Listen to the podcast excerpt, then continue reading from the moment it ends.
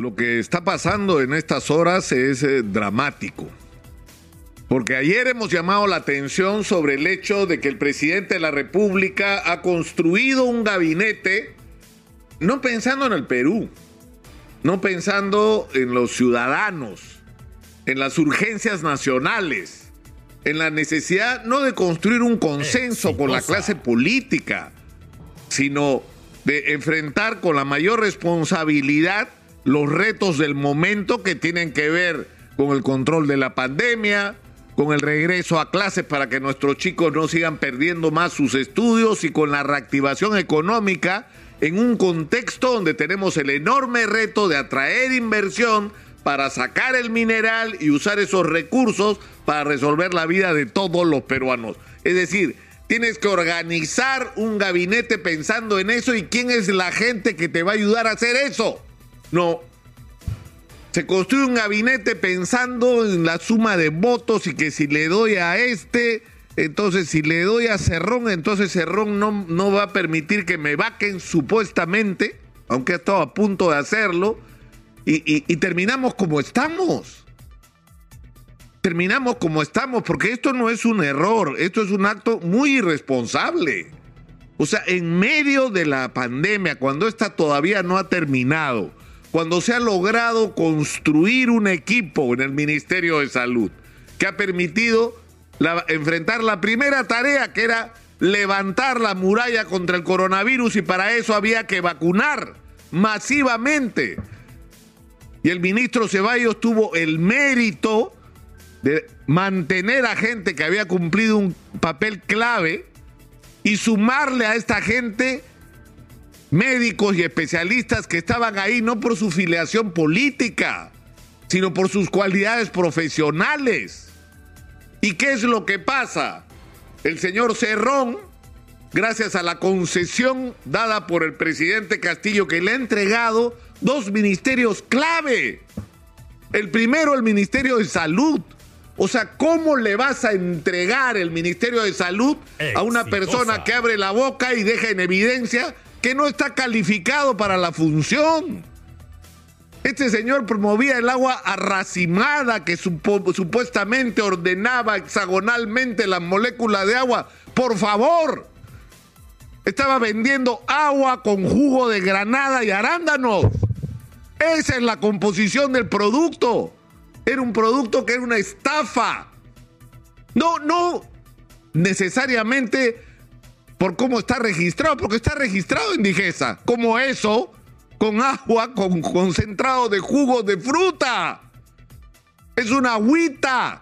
Eso no cura nada, eso no previene de ninguna enfermedad, eso no hidrata la célula. Todo lo que se le quiera agregar a eso como supuesta virtud es mentira. Y esas mentiras las ha sostenido como parte de una campaña, me imagino, pagada por los promotores de este producto, el hoy ministro de Salud.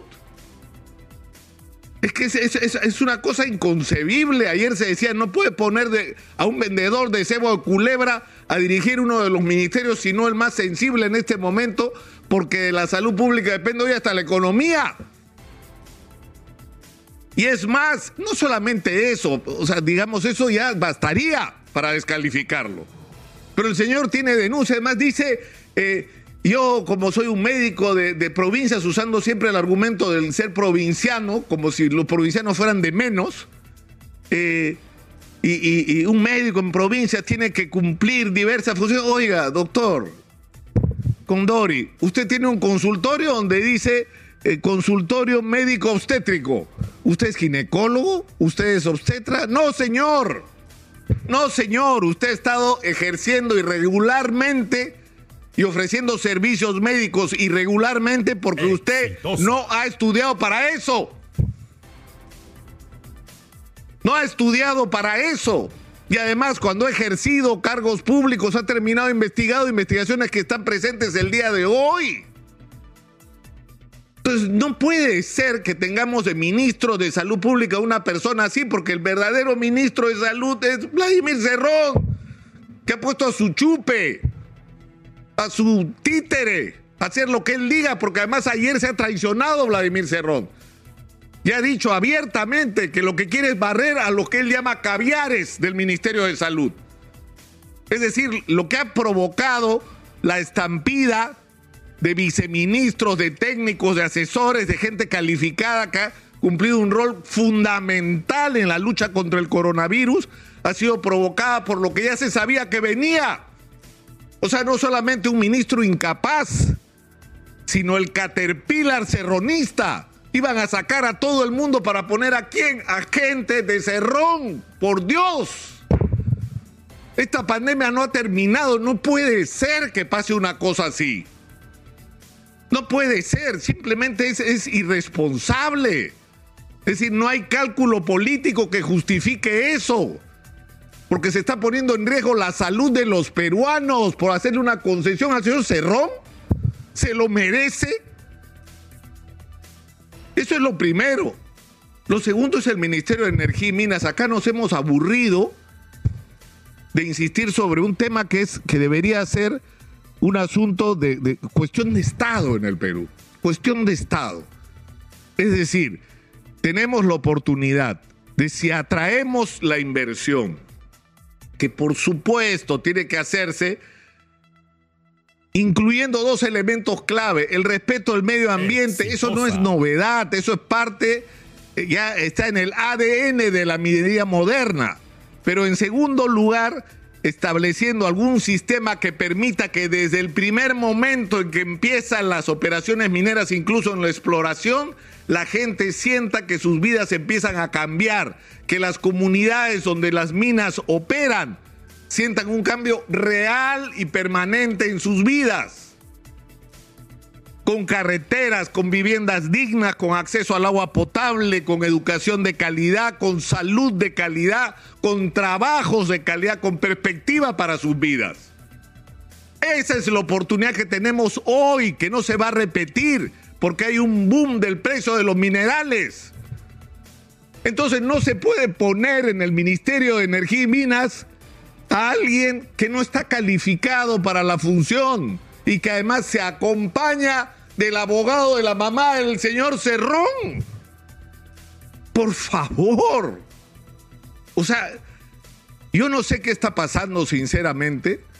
Yo no sé qué, qué, qué espera el, el, doctor Aníbal Torres Vázquez, que ha sido muy, muy duro con, con respecto a Vladimir Cerrón en muchas oportunidades, incluso al final, en la fase final de la campaña electoral o cuando se discutía si en este país había ocurrido un fraude electoral o no. Pero esto no, esto no puede seguir.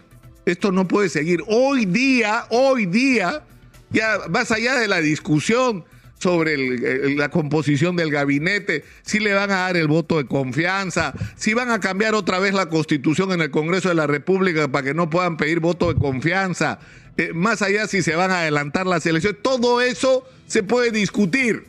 Lo que no se puede permitir es que se desmantele el equipo que ha permitido un, un, enfrentamiento exitoso a la lucha contra el coronavirus. Eso es un tema de hoy, de hoy viernes. Eso no puede esperar a mañana, pasado. No, señor, eso es un tema de hoy día.